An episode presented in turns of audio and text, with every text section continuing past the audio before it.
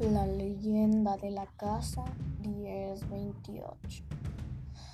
Cuenta la historia de Bella Aurora, una joven hermosa, hija única, que junto a sus padres asistió a una corrida de toros a la Plaza de la Independencia, ya que en aquellos tiempos era habitual que se realizara corridas allí.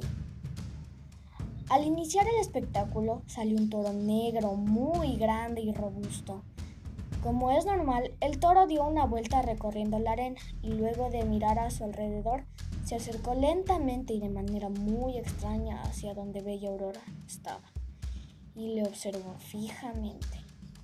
Bella Aurora intentó salvarse, corrió a un edificio, se escondió debajo de las cobijas, pero el toro la olió y la mató.